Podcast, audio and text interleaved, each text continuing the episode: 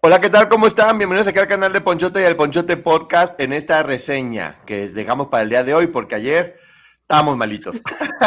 y para eso tengo la presencia de la resucitada licenciada Maggie. ¿Cómo estás? Hola, hola, buenas tardes a todos. Gracias por estar aquí. Gracias por su paciencia porque sí, la verdad es que nos hemos estado tomando nuestro tiempo, pero no es por gusto, es por falta de voz. Pero hoy ya, ya estamos aquí para todos ustedes.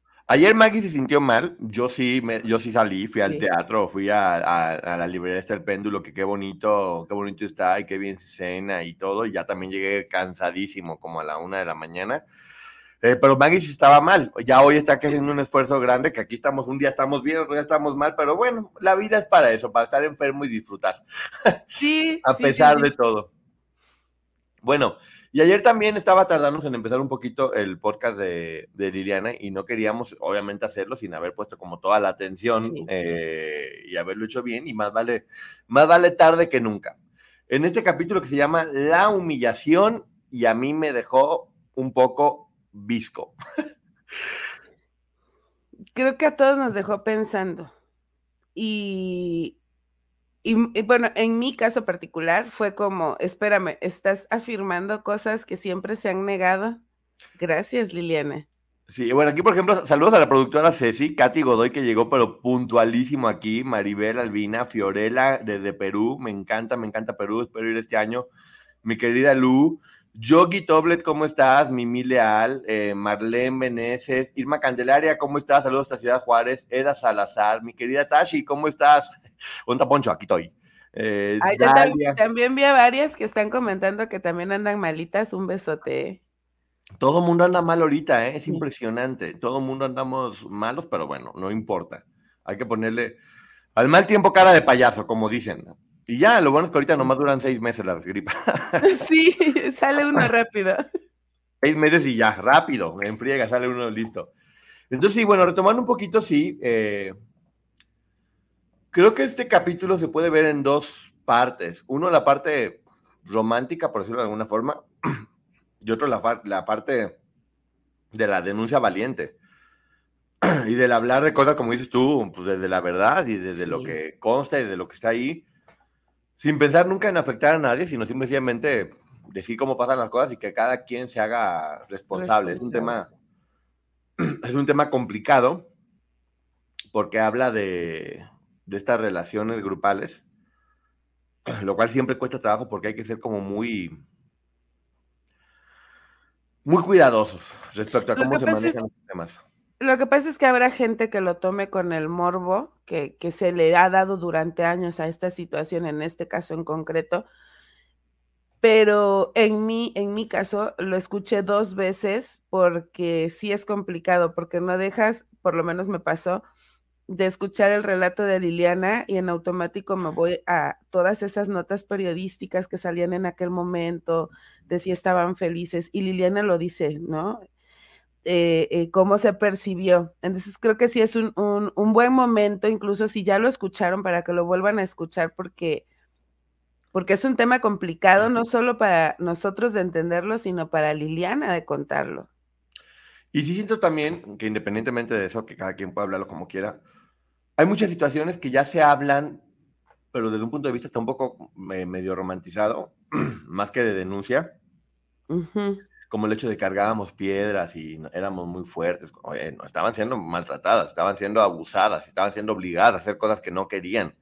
Eh, pero bueno.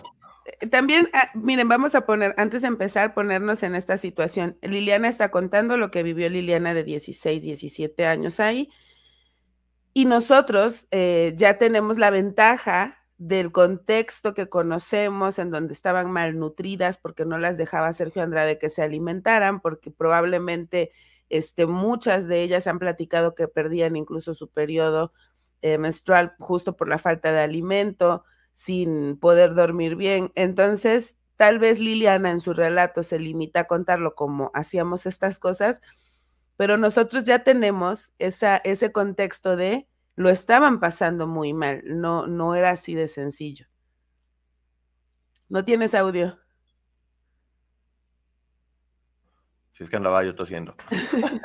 es que eh, a eso voy. Si escuchas únicamente el capítulo y no conoces el contexto, que nosotros sí lo conocemos, es un poco complicado entender. Pero bueno, aquí vamos a, a reseñarlo un poquito con el contexto. Ya estaba la parte de Liliana, donde Liliana platica que básicamente era o haces lo que todavía no llega a la parte más violenta, pero ya había mucha violencia física, psicológica, de muchas maneras. Ella, si no hacía lo que quería, se dejaba encerrar en una habitación donde sabemos que lo peor es estar luchando contra nuestra cabeza, que todo el tiempo nos está diciendo cosas, nos está haciendo sentir culpables, ella estando lejos de todo, de su familia en otro país, eh, era pues básicamente ahora sí que como decían, si te portas bien, vas a poder tener acceso a estas cosas buenas.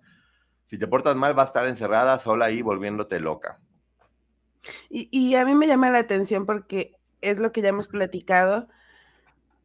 Ella concluye y se da cuenta de que si es obediente, si se porta bien para lo que, los lineamientos que le marcaba Sergio Andrade, entonces no iba a ser golpeada. Y la mayoría así lo hacía. Eso no quiere decir que lo que estaban haciendo por portarse bien fuera correcto, pero sí normalizado. El nivel en el que estaba Liliana apenas estaba, digamos que en esta etapa de transición, varias de las chicas, sí. perdón, que ya estaban participando, estaban en una etapa mucho más adelantada, donde ya habían sufrido violencia, donde ya habían, ya habían conocido esta, esta cara un poquito más monstruosa de, de este señor. Y por ejemplo, vemos cómo aquí platican de cómo hacen esta comida, por ejemplo, esta, esta comida navideña, este, este pavo, eh, que tenían que hacer entre todas, que ella dice, bueno, pues yo veía que lo hacían como con mucho cuidado, pero era porque si le salía mal, así les iba a ir, nada más que yo en ese momento no sabía. Solamente decía, bueno, porque están tan, em, tan empeñadas en hacerlo bien, ¿no? Sí, ella lo percibe como, como que quieren dar lo mejor de sí porque es una fecha especial. Así es, y si solamente escuchas eh, eso, pues puedes decir, ay, qué bien comían, qué linda que les hacían pavo en Navidad y todo. Eh, no, muchas veces estaban muriendo de hambre y esas eran situaciones muy especiales, ¿no? Que ojo, aquí también hay que regresarnos a ese capítulo en el que platica con Edith y dice, Edith, estuvimos no sé cuántos días comiendo ese pavo hasta que se acabó. Exactamente. O sea, tampoco es como que lo hayan disfrutado y el recalentado y llegó toda la familia. O sea, eran tres o cuatro de las chicas que estaban ahí y tuvieron que acabarse un pavo, en, aparte racionarlo.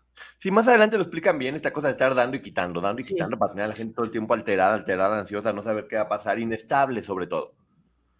Inestable, tener tranquilidad y de repente de la nada estabilizarte y luego tranquilizarte hasta que poco a poco se te va borrando la cabeza, o sea, ya no sabes qué hacer o qué decir, ¿no? O sea, estás completamente, lo que pasaba con ellas, fuera de la realidad, por decirlo de alguna forma. Que hay una frase más adelante en la, en la plática que se me quedó muy grabada y es, un psicópata puede crearte una realidad alterna que no existe para nada. Te la puede crear. Y en este caso, pues bueno, platican obviamente de esa comida, de ese pavo que están haciendo, y dice algo que creo que sí es bueno explicarlo, porque dice que llega Gloria con muchos regalos para todas, que a ella le tocó una falda de seda muy bonita. Y número uno, Gloria, hasta donde sabemos, nunca tuvo acceso a dinero, porque también a lo mejor platicar únicamente esto puede parecer como que Gloria tenía acceso a dinero y era un poco como la mamá de la familia, por decirlo de alguna forma, o que sí tenía un poder más grande. No, pues en realidad Gloria no tenía acceso al dinero porque hasta donde se sabe esa es la realidad. Y lo que hacía este hombre siempre en cumpleaños, situaciones especiales, es, por ejemplo, en su cumpleaños les daba dinero a todas para que todas les compraran regalo a él. Yo aquí, y no estoy justificando a Gloria, sino platicando eh, o entendiendo el contexto que ellas han dado. Raquel iba a su casa, le compraba a su mamá ropa y tenía que llegar a repartirla.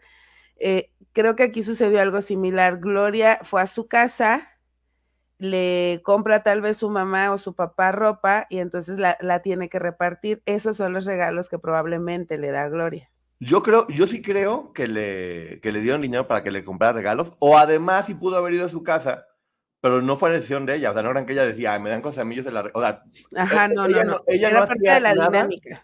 Exactamente, o sea, no tenía el poder ella de decidir, eh, yo lo voy a dar, yo voy a hacer, yo voy a comprar regalos, yo tengo dinero, yo, yo tengo dinero, salgo, les compro regalos a todas y se los doy porque somos muy buenos aquí y a todas las tratamos muy bien. No, era, no tenía ninguna ropa, les habían quitado su maleta. Liliana también comenta aquí que después había momentos donde les daba cinco minutos para bañarte y, y córrele, sin reloj, y tenías que llegar y con la ropa de lo que fuera y con lo que estuviera.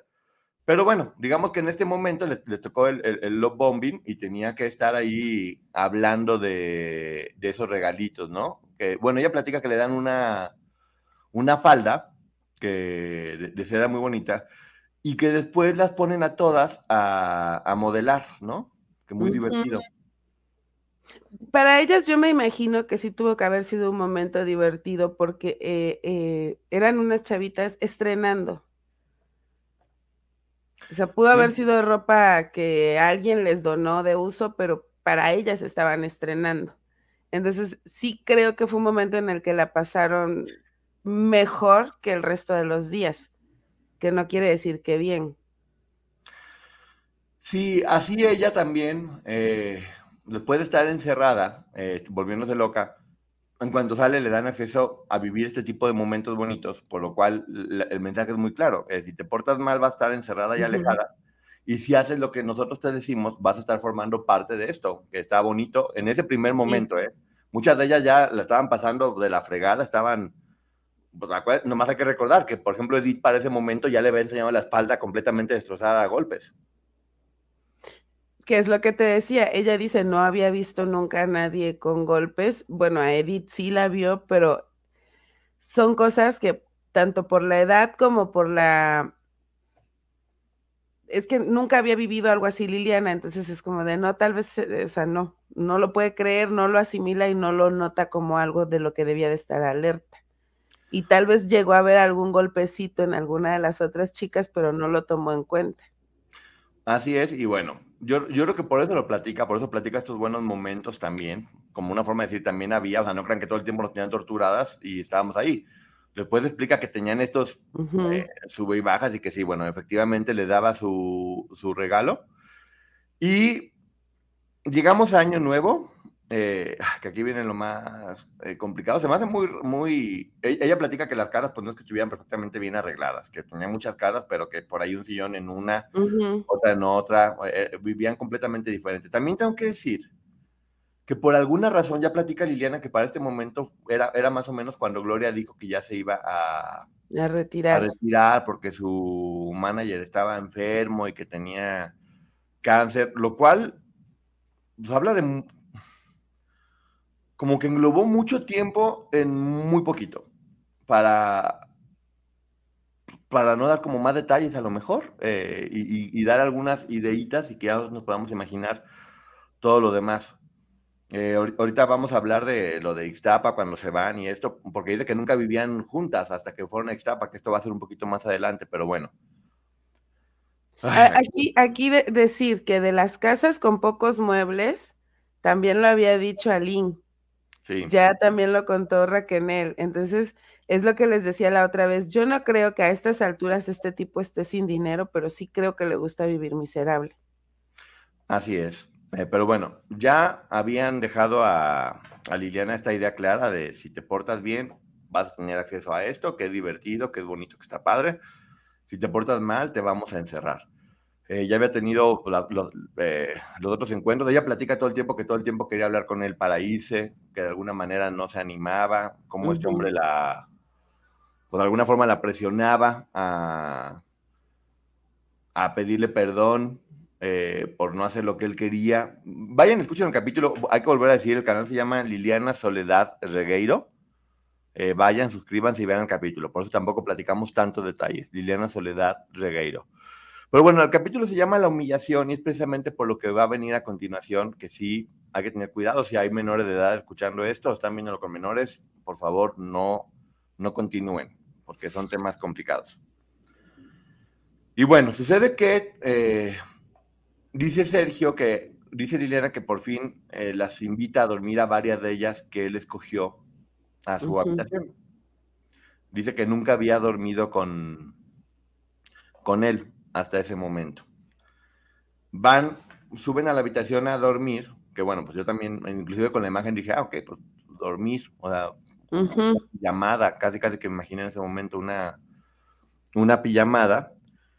Y dice que mandan a Raquel y a Gabriela a otra habitación, porque Gabriela, que era como su hermana, y Raquel estaba castigada, tal cual lo platicó Raquel en ese momento. Sí Que no la tocaba. Que no la tocaba y que la mantenía lejano de eso. Lo cual, a lo mejor sin darse cuenta, les hizo un favor enorme diciendo ese comentario.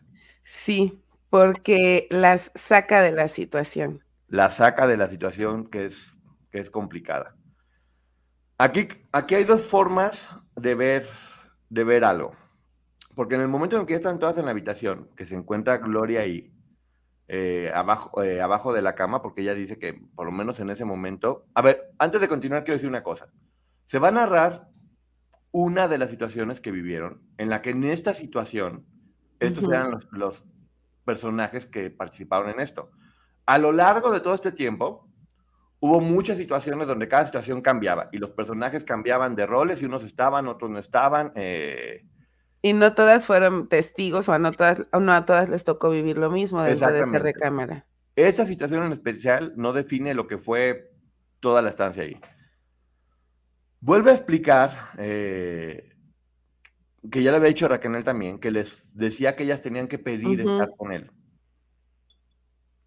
Incluso Raquel dice, yo sabía que a mí siempre me iba a decir que no, pero se lo tenía que pedir. Ese es el relato de Raquel. Exacto.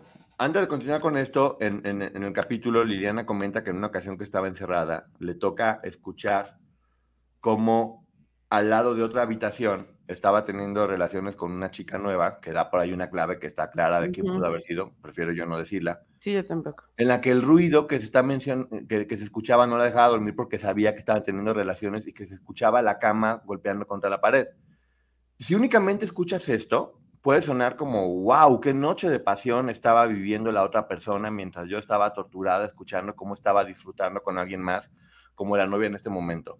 Que sí creo que lo vivió así Liliana, ¿eh? En ese momento ella probablemente así lo vivió porque ella estaba alienada. Pero nosotros que entendemos el contexto tenemos la responsabilidad de entender el panorama completo. En ese momento, Sergio estaba abusando de otra de las jóvenes. Exactamente. Sin importar si tenía 15, 20 o 50. Estaba abusando de otra persona en la habitación de al lado. Y que quede claro aquí todo lo que vamos a hablar con todas ellas, todas estaban siendo abusadas. Entonces, hay que, hay que sí ponerle los nombres a cada cosa, porque creo que sí es muy importante. Mientras Liliana estaba acostada en una habitación, este hombre no estaba teniendo relaciones salvajes y eróticas, no, estaba abusando de otra de las chicas en otra habitación, abusando, no con su consentimiento, no porque quería, porque al igual que todas era parte de este círculo asqueroso en, el que estaban todas sometidas. Y sí creo que es bien importante remarcar esto y dejar esto bien claro. Liliana lo dice en un principio, que eso me gusta mucho, dice, me, eh, me siento con la responsabilidad de decir que todas aquí fueron víctimas y lo hace muy bien, porque ella, la conocemos nosotros, sabemos que ella todo el tiempo va a estar viendo por, por, por las demás. Pero a lo mejor acá sí siento que en este capítulo sí se les fue eh, este tipo de detalles de comentar estas situaciones, porque sí puede ser un poco revictimizante para las otras chicas. Y miren, aquí este, no lo podemos decir porque obviamente ya estamos a poco de que nos bajen los videos, entonces, lo acaba de decir Cecilia Pérez, eso es lo que estaba haciendo Sergio, es real, probablemente lo que Liliana se imaginaba que estaba sucediendo era muy diferente a lo que sucedía en esa habitación. Además del abuso probablemente, o del abuso íntimo, probablemente la estaba golpeando, la, estaba sometiendo. No, ah, yo sí quiero decir la palabra, la estaba violando. Se dice violando. Y esa, esa es la palabra y eso es lo que estaba sucediendo. Ya no me importa que no moneticen el video, hay que decir las cosas como son en este, en este capítulo en especial, porque sí hay que decir la palabra como es. Las estaba violando a ella y a todas las demás. Sí, a todas. Esa era, el día uno. Esa era la palabra. Entonces, bueno, sí, obviamente debe haber sido muy duro para Liliana estar encerrada con el que era su novio, sabiendo que estaba con las demás y escuchando, eh, escuchando lo que estaba pasando en la habitación de lado. A mí me choqueó mucho porque sí, sí sentía que era duro hablar de la otra chica sin explicar que, sí. lo dije al principio, que se entendía cómo estaba. Ay, mira, muchas gracias. Mira quién está aquí. Eh, mi querida Tamara. Todas no, algunas fueron el gancho para que la mayoría se fuera. Gracias, Tamara. Gracias, tienes razón. Eh, todas no, varias de ellas. Qué valiente. Gracias, Tamara. Beso. Eh, lo dice ella y lo vivió, todas no. La gran mayoría, la gran mayoría eh, estaban siendo abusadas. En este caso en especial que vamos a hablar, porque volvemos a esta situación de la habitación. ¿A quién escogía Sergio para subir a la cama? A las menores. De hecho, él dice que dice, este, Raquel ya le había tocado a otra persona eh, y Gloria está muy vieja. Es la explicación que da. Eh, Gloria está muy vieja, por lo tanto no quiero tener relaciones con, con ella. Aquí viene algo muy duro, eh, porque platica Liliana que sin decirle nada, ahí ella aprendió y dice, de hecho, las frases como cada una de ellas tenía que pedirle. Vamos a decirlo primero como en el punto de vista más normal y luego explicamos a nivel jurídico cómo se todo, ¿no? Eh, cada una de ellas tenía que, porque tenía que, no quería, no era por gusto, no era porque estaban no lo deseaban. Era porque si no lo hacían, al menos la gran mayoría ya sabía que le iban a castigar mucho más fuerte y Liliana ya tenía este ejemplo recién que acababa de decir, de estar encerrada y luego hacerlo. Entonces, cada una de ellas, que vuelvo a repetir, eran las menores en su gran mayoría. Creo que todas en esta situación en especial que narra Liliana, eran las menores. A las mayores ya las había despachado y únicamente quedaba Gloria ahí para para pedir estar con él. Y la misma Liliana lo tuvo que hacer. Y ella, ella menciona que cada una de ellas eh, estuvo con él. Que Gloria también le tenía que pedir estar con él. Y no, la rechazó delante de todo mundo. Eh, la de todas ellas le decía, no, tú no, y tienes que dormir abajo de la cama. Ajá. Vamos a, hasta este punto, ¿qué sucede? Efectivamente, era una humillación muy grande para Gloria. Efectivamente, eh, narra cómo podía estar dormida abajo de, abajo, literal, como si fuera un perrito, que es lo que están diciendo. Y también él lo hacía, yo imagino, como una forma de hacer que Gloria las odiara a ellas, o, tuviera mucho resentimiento contra ellas, porque mientras estaba con ellas, delante de ella, ella tenía que dormir en el piso y además de pedirle, pedirle, que ya lo había dicho Raquel, Raquel decía, a mí también me tenía todo el tiempo pidiéndole estar con él, eh, cuando, y nunca, nunca lo hacía, pero me, hacía pedirle estar con él. Vuelvo a repetir, todas lo hacían eh, porque no tenían otra opción, y lo que están diciendo aquí es claro, Gloria era la superestrella en ese momento, y yo creo que era una forma de él de acabar con su autoestima, para poder sí, claro. y, y ser parte de este gran negocio que era ella finalmente. Era una forma de tenerla así, este, golpeada, humillada, sobajada y, con, sin autoestima, completamente destruida eh, para que no se empoderara y lo mandara a la fregada para acá pronto, ¿no? Sí, y sí era humillante, además Liliana lo dice, ¿no? ¿Cuántos hombres en ese momento no hubieran querido estar con ella y ella en ese momento estaba como un perrito al lado de la cama escuchando todo? Y aquí nos vamos a ir a otro tema, donde Liliana lo que hizo, porque ayer alguien me preguntaba, me mandaron un mensaje y la verdad, ustedes saben que trato de contestar todos los días, pero pues estos días sí voy más despacio de lo normal. Y alguien me preguntaba, ¿te das cuenta de cómo sigue defendiendo a Gloria? ¿Defendiendo de dónde?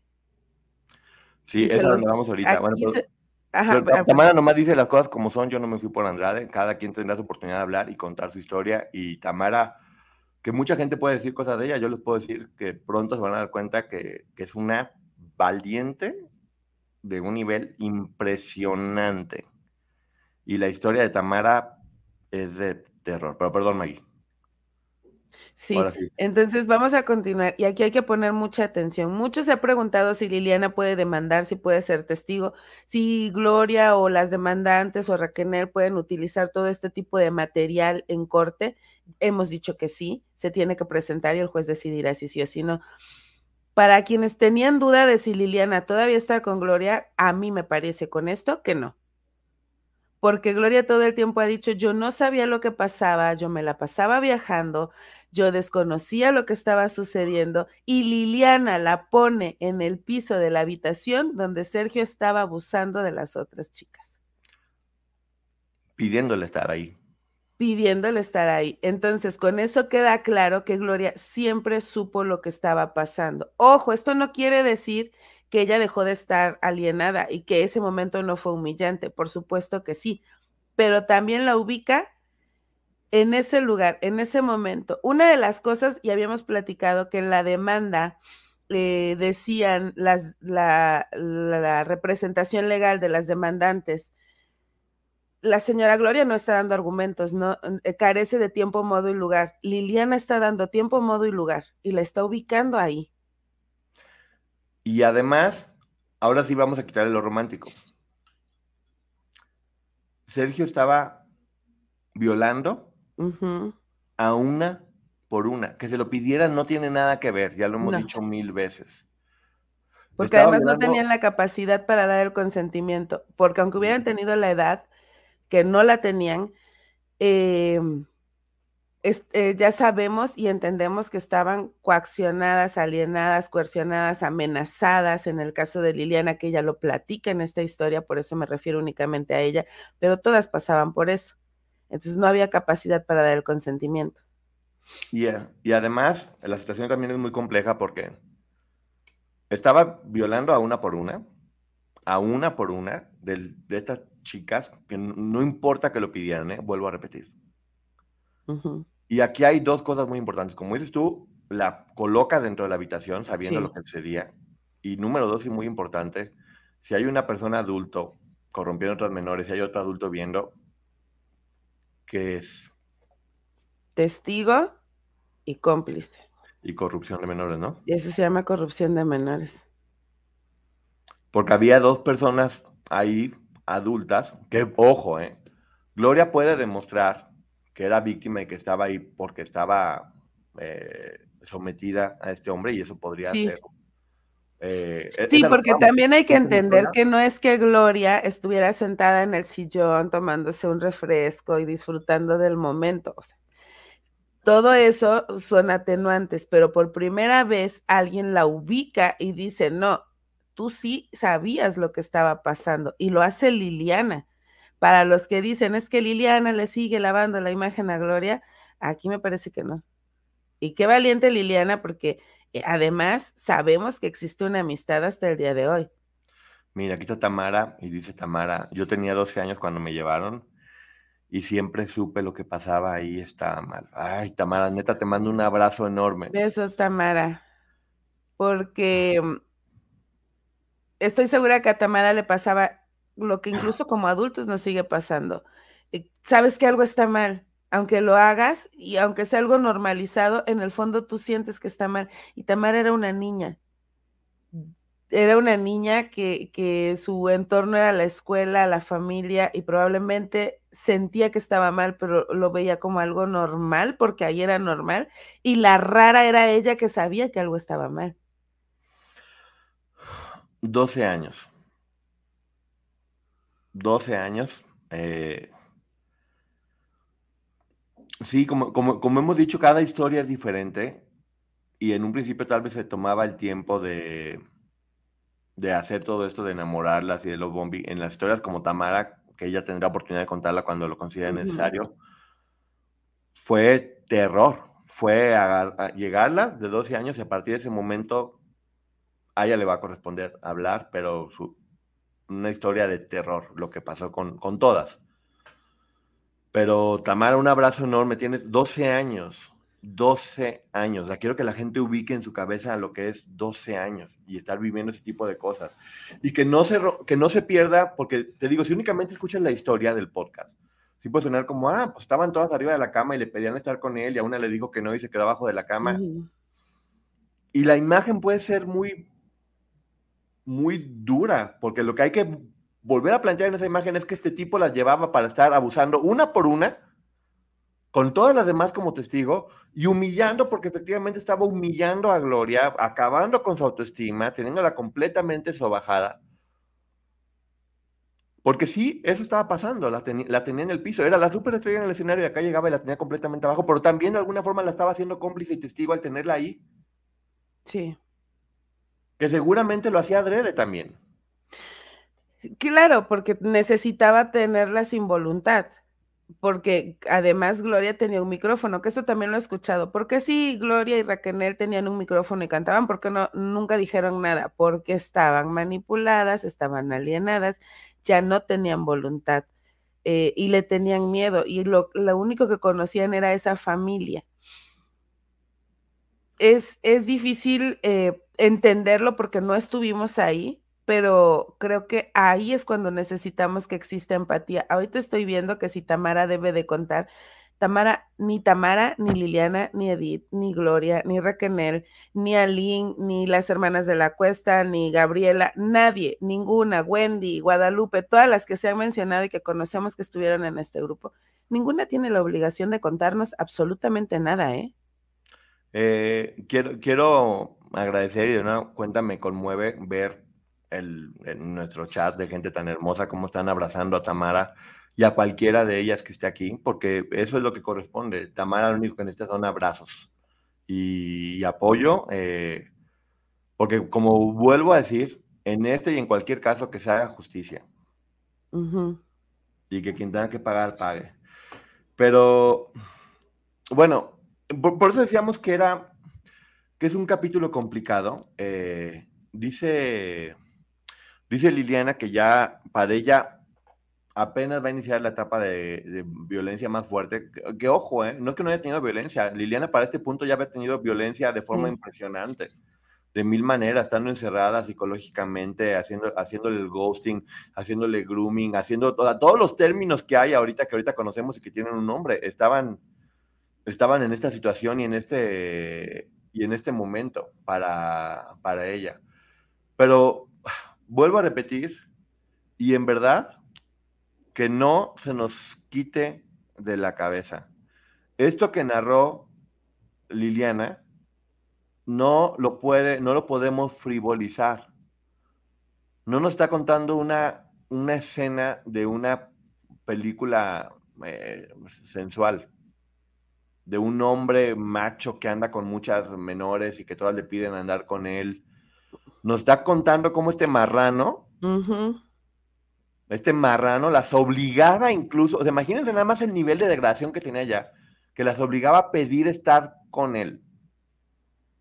Y el, Era una forma también de humillarlas. No, de humillarlas a todas. Y a Gloria también, por supuesto. A Gloria también la estaba humillando, por este capítulo se llama La humillación y quién es Gloria, porque si era una humillación muy fuerte. Le convenía tenerla completamente destruida completamente destruida y con la moral completamente Pero además aquí sí quiero aclarar, yo aquí sí quiero aclarar algo, que es importante, estoy hablando desde la perspectiva jurídica, porque a lo mejor moralmente Dios ya la perdonó y ella es una víctima y todo. Ojo, las otras eran menores y ella era una adulta. Sí, estaba sometida y todo eso lo entendemos, créanme que yo lo entiendo, pero jurídicamente eso no le va a funcionar eh, en corte en el sentido de si eras adulta. Y no le va a funcionar ni a Gloria, ni a Raquel, ni a ninguna de las adultas. Por eso, porque sus desventajas es que eran adultas. Ya lo hemos visto en otros juicios en Estados Unidos, como cuando hablan con la verdad y platican cuál es su proceso un poco, esto puede tomarse de forma diferente. Por eso es importante conocer la historia tal cual para que se pueda entender por qué llegaban a este punto. Que sí hay que aclarar.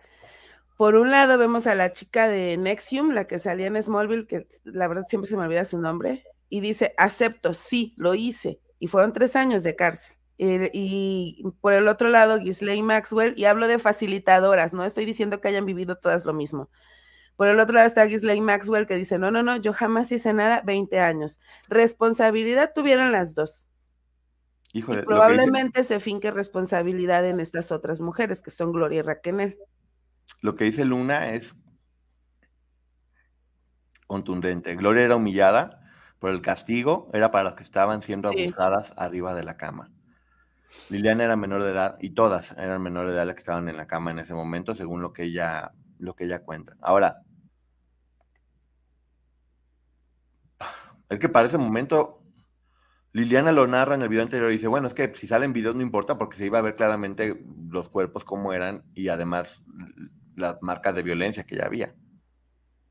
Ya para ese momento las marcas de violencia eran evidentes. Eh, y creo que precisamente Liliana tenía la cabeza tan, tan manipulada ya para ese momento que a lo mejor no puso atención en esos detalles de las marcas de violencia tan fuertes y tan evidentes. Eh, sí creo, es un tema complicado porque el hecho de hablar de estos temas a fuerzas va a ser victimizante para las otras que tal vez no dieron eh, el permiso de hablar. Pero sí entiendo por qué lo hace Liliana, porque es una forma de denunciar y porque esta historia, nosotros que lo estamos viviendo un poco también de fuera, esta historia no se puede entender sin estos pasajes. Si no entiendes lo que pasaba ahí, es muy difícil entender eh, cómo funcionaba.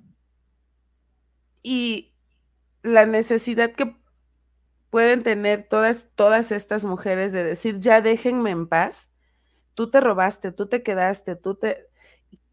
que a pesar de lo humillante que pueden ser este tipo de relatos, lo están haciendo porque también nosotros las hemos casi crucificado. Ojo, esto no significa ni es culpar a nadie porque no nos consta. Esta es la versión que está dando Liliana de lo que a ella le consta.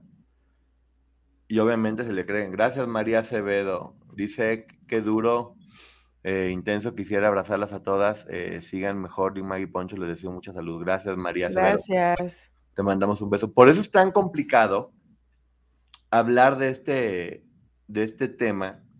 Porque sí, lo que dijo Tamara tiene completamente razón. Eh, no todas, eran abusadas de una u otra manera. Cada, cada persona se va a tener que hacer responsable de su historia. Cada persona se va, se va a hacer responsable de su historia y tendría que explicarla y, ya sobre eso hacer.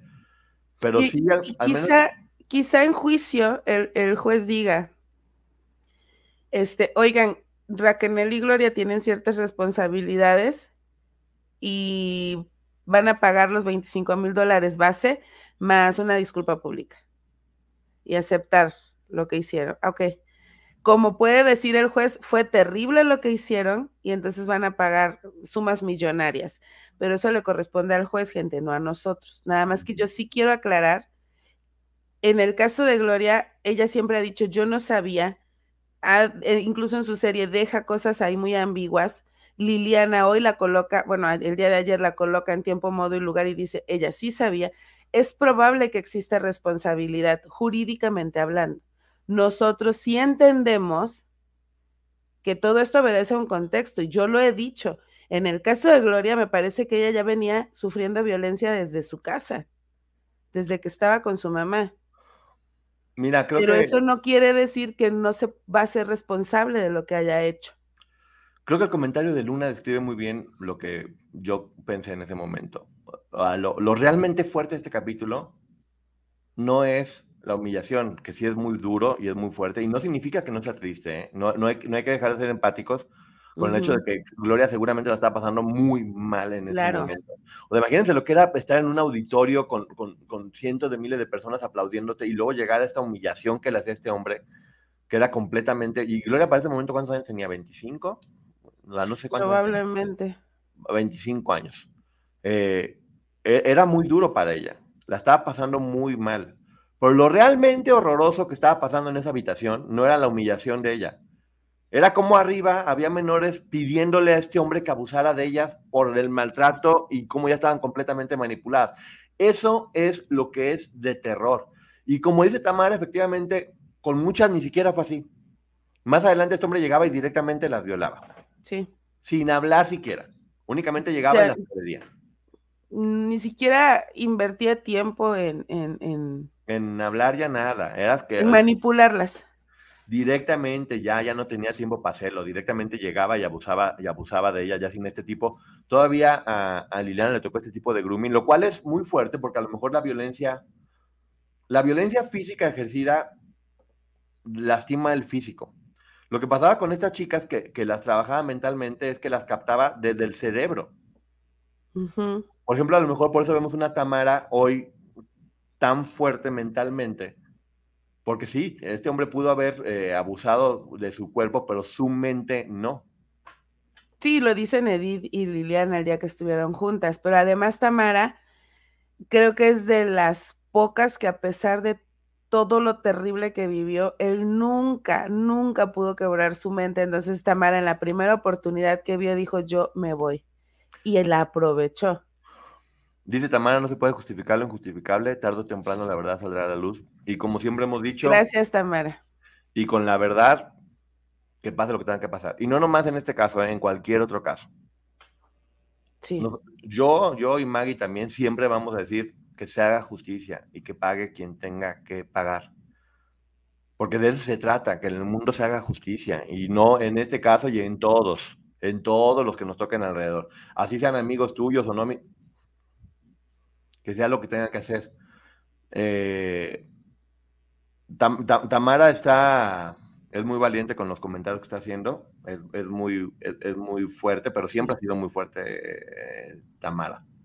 Siempre ha sido muy fuerte Tamara. Y miren, yo les quiero poner un ejemplo. Hay, hubo un caso muy famoso, este, no recuerdo si fue Honduras o Perú, de una mamá que se enoja con el esposo. El esposo, ojo, pongan atención, el esposo era alcohol, el esposo era alcohólico, infiel, golpeador, o sea, el tipo era violento. Y esa noche ella se entera que el esposo está con otra mujer esta mujer que evidentemente a nivel anímico, moral, mental, estaba quebrada, decide privar de la vida a sus dos menores hijos. Le toma fotografías a los niños y le dice, se las manda al esposo y le dice, si no quieres regresar, no regreses, ya no nos une nada. Era una mujer que había sido violentada de todas las formas, que además, o sea, estaba quebrada completamente. ¿Eso justifica lo que hizo? No, no la justifica. No la justifica. Y esa mujer está en la cárcel hoy por hoy. Al marido le justifica lo que hizo, tampoco lo justifica. La diferencia es que el marido no privó de la vida a los niños. Y ella, en lugar de denunciar, decide privar de la vida a los dos menores la historia de esta mujer era que vivía en extrema pobreza, el tipo la maltrataba, fue a la cárcel. Entonces, hay que entender el contexto, pero eso no lo justifica. Y por eso me encantó ese comentario de, Tamara aquí en el, en el chat. Y hay otras historias que hemos conocido que son terribles, pero nada justifica que o lo hayas hecho o hayas guardado silencio. Sí, eh, hay que hacer las cosas como son y bueno, volviendo un poquito a lo de Liliana, sí, sí, Fue complicado porque la verdad es que el capítulo, si no, si no lo escuchas con todos estos contextos, puede sonar muy diferente. Sí. Puede sonar muy diferente y al menos nosotros sí queremos que quede bien claro todo esto que está pasando y todo lo que se dio en ese, en ese momento. Liliana sigue siendo muy valiente. Sí creo que han, modificado un poco la forma de decir las cosas sin dejar de decirlas. Porque, por ejemplo, también platica de, no, pues que éramos, éramos muy fuertes, porque a pesar de que no comíamos mucho, cargábamos piedras, hacíamos todo el trabajo. Es explotación laboral y estaban siendo completamente torturadas, no le estaban haciendo felices de la vida cargando piedras, estaban siendo torturadas y no estaban siendo fuertes, no tenían otra opción, estaban sacando hasta el bofe, estaban lastimándose la espalda, estaban lastimándose las manos, estaban siendo torturadas, no estaban recibiendo un peso y estaban siendo explotadas para poder hacer todo ese tipo de trabajos físicos. Mal alimentadas, eh, sin dormir bien, porque además eh, creo que solo ella menciona que había una recámara que tenía una litera y, o sea, casi siempre dormían en el piso.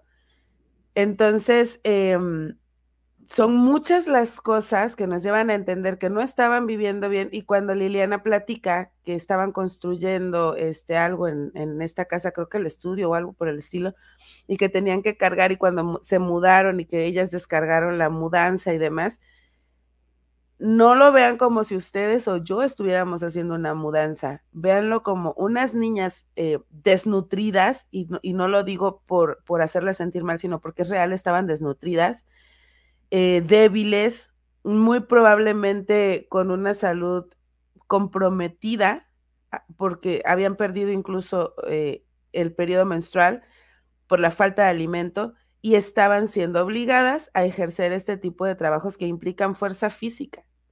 Entonces no es una escena de un grupo de mujeres fuertes descargando cosas porque todo lo podemos, no. Aquí hubo explotación laboral, explotación sexual.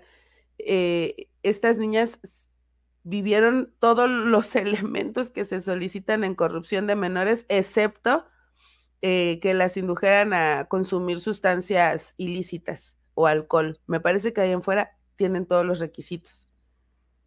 En el piso literal. Está diciendo Tamara. Y el otro que dicen que trabajaban para. Mira, ni siquiera en colchas o como se ha dicho, ¿no? Era literal en, el, en la losa fría. Y lo otro que dicen que trabajaban para alimentarnos, o sea, no, no, no hay forma, estaban siendo torturadas, es lo que te digo, o sea, no hay que quitarle las palabras como son. Y les digo, y me vale más que se monetice este video. Las estaban violando, estaban sufriendo explotación, explotación laboral, explotación física, explotación mental. Eh, había, es que la verdad es la verdad, y si de repente te tocó ser cómplice de algo aunque, aunque no querías, pues explica por qué llegaste a ese punto, pero está sucediendo eso. Es lo que les decía con Raquel ya todos entendimos por qué Raquel hizo ciertas cosas. Eso no quiere decir que jurídicamente no se vaya a ser responsable, tiene que.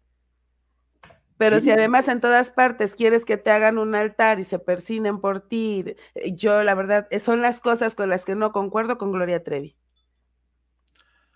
Eh, es, un capítulo extraño porque por un lado, sí puede, yo sí decía, no manches, lo que debe estar sintiendo Gloria en ese momento, la humillación tan fuerte. Eh, para, el, para el ego de una, de, una superestrella en ese, en ese momento, como lo que veíamos en escena no era más que una mujer completamente sobajada y ofendida, pero como también este hombre la obligó a ser cómplice, pero fue cómplice, o sea, estaba ahí en ese cuarto mientras estaban abusando a todas las niñas arriba de la cama, pidiendo participar de eso. Sí, es que no es una historia. También eh, creo que pasa un poco de lo que pasaba con el podcast de Raquel. Para ellas es sumamente doloroso hablarlo y son cuidadosas en sus palabras también para no lastimar al resto de las chicas. Y se puede interpretar, o nosotros como, como audiencia, como espectadores, lo podemos interpretar diferente. Pero si ya tenemos toda esta información, hay que decir, hay que decir las cosas como son. Así es. Este capítulo no debe haberse llamado la humillación, porque lo importante ahí es muy duro, pero no se trataba de la humillación de Gloria. Este no es el podcast de Gloria, es el podcast de Liliana. No, y sí se debió llamar la humillación, fíjate. pero la humillación a todas, no nada más a Gloria. El nombre real era la violación masiva. Porque la humillar es fuerte, violar es mucho más fuerte todavía. Porque además aquí vamos a regresarnos 30 mil capítulos en esto. El único culpable, la mente criminal, quien genera toda esta historia, se llama Sergio Andrade. Eh, creo que ya lo dijo Tamara bien y, yo sí quiero eh, ser apoyada a Tamara. El que inició con todo esto fue Sergio. Sí. Eventualmente más gente tuvo responsabilidad, que es lo que hay que ver. Por ejemplo, exactamente, de Sonia poco se habla, es otra historia que hay que ver. De Sonia poco se habla y, en mi caso conozco a través de varios relatos algunas situaciones con Sonia que yo no puedo contarlas porque no tengo los elementos ni estuve ahí para poder decir, ah, a mí me consta que Sonia hacía esto, pero también sería interesante conocer la historia de Sonia. Dice Tamara, yo a pesar de todo nunca golpeo a nadie, preferiría que me golpearan a mí, que me castigaran a mí. Ay, mi, mi Tami. Es lo que les digo, Tamara nunca se dejó quebrar. Pues por eso es la mujer que es. Eh, por eso tienes el valor que tienes, Tamara. Y, y sí, o sea, uno, aunque quieras mucho a las personas, no puedes ser cómplice si hicieron algo malo.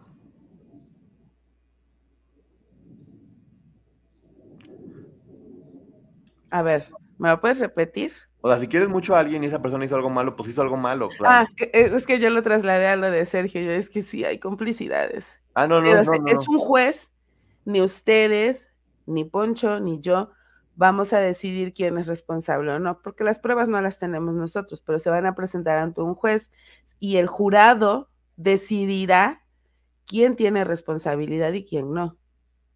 Qué lindos comentarios de toda la gente para Tamara aquí y, se lo merece. Se merece todos estos bonitos comentarios. Y la vida va a poner a cada quien en su lugar, porque finalmente de eso se trata, eh, de que se haga justicia. Ojalá que este hombre pronto esté donde deba, donde deba estar. Y me va a encantar ver cómo los cisnes se chingan al logro. Sí.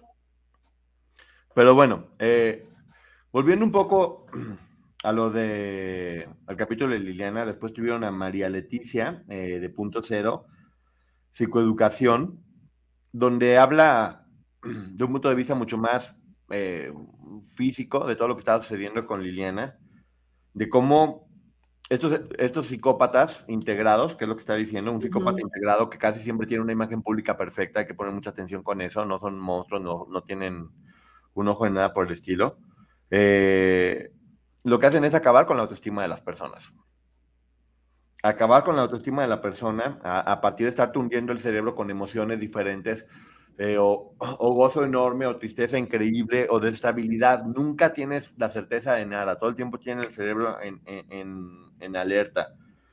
Y, y, sí, crear una realidad para ti para que no te des cuenta de lo que sucede y dentro de esa realidad él es, su, él es el rey o él o ella son los reyes donde tienen que hacer que obedezca a la víctima todo el tiempo, un poquito como un dealer que, que los va haciendo poco a poco, gota a gota, adictos a, ellos.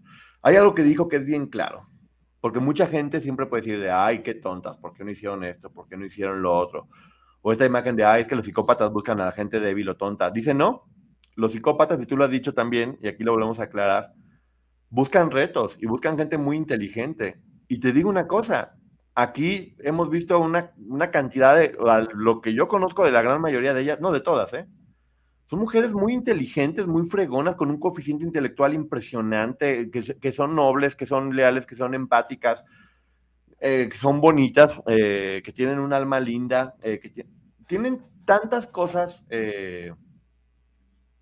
tienen tantas cosas positivas, por eso este hombre lo hace, porque también hay una frase que dijeron muy, muy cierta que fue, los psicópatas no soportan el brillo de otras personas, entonces son como un sapo, cuando ven una luciérnaga lo que quieren hacer es apagarla porque les recuerda a los sapos que son, ver estas mujeres tan, tan, tan brillantes, tan, tan luminosas.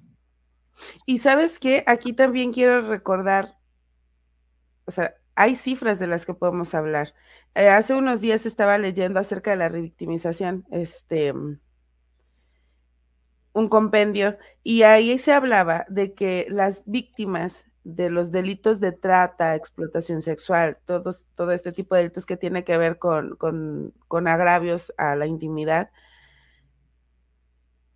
eh, cuando llegan a la etapa adulta, siete de cada diez se quitan la vida. Y sucede por toda la revictimización que están viviendo a lo largo del tiempo y llega a un punto de quiebre. Sí, es verdad, estas mujeres en, en, esos momentos intentaron, no lo lograron y hoy por hoy, en lugar de pertenecer a esa estadística de las siete que se quitan la vida, pertenecen a esa maravillosa estadística de las tres que se volvieron fuertes y que tuvieron un entorno que los abrazó. Entonces, creo que es importante sí recalcar lo fuertes que son ellas, pero también la necesidad que se requiere en esta sociedad de que entendamos a las víctimas y les demos su espacio porque pueden terminar privándose de la vida. Y en este caso ninguna lo hizo. Todas son mujeres fuertes, valientes, guerreras que han salido adelante. Lo que dice Tamara es muy cierto también, que ya eh, posteriormente se va a poder saber, eh, siempre la tuvo en aislamiento porque nunca logró quebrarla. Siempre, siempre la tuvo en, en, aislamiento. Y son cosas que te digo, tal vez mucha gente no sabe o no recuerda, pero cada historia, la historia de cada, gracias Irma, la historia de cada una de ellas se cuenta diferente. Dice Aitamar aquí, perdón, puso, nunca me he cansado de buscar justicia, llevo más de la mitad de mi vida arrastrando todo este infierno que nos tocó y buscando justicia y primero Dios la vamos a conseguir. Y Tamara, yo sé que sí. Sí. Nosotros sabemos que sí. Nosotros sabemos que sí, Tamara. Eh, bueno, me, encantan los comentarios eh, bonitos que están haciendo a, Tamara y acuérdense mucho de lo de, de esto, porque sí, Tamara siempre, es que Tamara y todas, ¿eh? es lo que le digo que yo de repente creo que al no conocerla, lo que está haciendo Liliana ahorita es buscar justicia a su manera y denunciar y hablar y es muy valiente. Te digo, sí, sí, efectivamente, sí, bajó un poco el tono de denuncia, pero no significa que no siga siendo completamente valiente diciendo las cosas como son y como fueron. Porque no está, volvemos a repetir, no está hablando mal de nadie, está diciendo lo que pasó. Y si lo que pasó inculpa a una persona, no es culpa de ella. No es culpa de ella. Eh, ni, de Liliana que está contando, ni lo que contó Raquel, ni lo que cuenta Gloria cada una tiene su historia. La diferencia, y yo sí lo digo, son mis palabras, me hago responsable, la diferencia es que Gloria todavía ataca al resto de las chicas con lo que yo no estoy ni voy a estar de acuerdo. Y en las historias de las demás, eh, cada una se concentra en lo suyo. Salen nombres porque obviamente no van a decir. Y una vez le pedí al fantasma número 17 que me pasara un banquito para poder... No. Tiene que decir a quién se lo pidió. Claro, porque no hay hay personas. Ahora, creo que algo que escribió Tamara muy bonito fue, cada una de nosotros estamos buscando que se haga justicia a su manera, algunas este, con un podcast, algunas hablando, algunas denunciando, algunas en los jurados, en, los juicios. Y que no quiero demeritar la historia de nadie, pero es que ahí es donde debe de estar. Entonces, quien tenga la oportunidad, acuérdense, tenemos hasta el 31 de diciembre de este 2024 para que denuncien a Sergio Andrade. Bueno, en este caso es demandar porque no hay otra vía, solamente la vía civil, pero no sé, la vida nos pudiera sorprender. Siento y quiero mandar de aquí un abrazo grande a, Brenda y a Liliana, porque también han sido víctimas de muchas agresiones por parte de, de la gente, porque cuando empiezan a hablar y a contar su historia, Créanme que, que, sabemos lo que es eso, el hecho de, que hables y que simplemente quieras que se sepa la verdad y recibir un montón de, agresiones por eso. Y tal vez siento que están en un momento eh, débil, por, no débil, sino como cansadas tal vez. Eh, no es lo mismo pensarlo que vivirlo, vivir ya, el tener que ir contra la corriente, el, el darte cuenta cómo todo era diferente Andrea, no hay que poner nombre a las personas, por algo Liliana les pone, les pone nombres así. Eh, por eso pone nombres y números. Ojo, Liliana siempre ha dicho los nombres. Sí, sí, sí. Solamente que cuando se refiere a situaciones humillantes, sobre todo, y de abuso, eh, no da el nombre, solo da iniciales y la edad. Pero en general sí da los nombres ha sido muy, muy valiente desde el principio dando nombres, pero bueno, sí es, es normal, de repente a la mitad del camino es cuando uno tiene que volver a agarrar fuerzas y volver a, recordar por qué estás haciendo lo que estás haciendo, replantearte todo y seguir, y seguir hacia adelante. Eh... es eso, que cada quien se tiene que hacer responsable de lo que hizo o dejó de hacer. Los delitos pueden ser por acción u omisión. Yo nomás les voy a decir que a todas las personas que subestimaron el hecho de que Liliana, Tamara o Edith eran débiles o estaban manipuladas o eran unas... Eh, qué bonito va a ser que la vida demuestre qué tipo de mujeres son todas.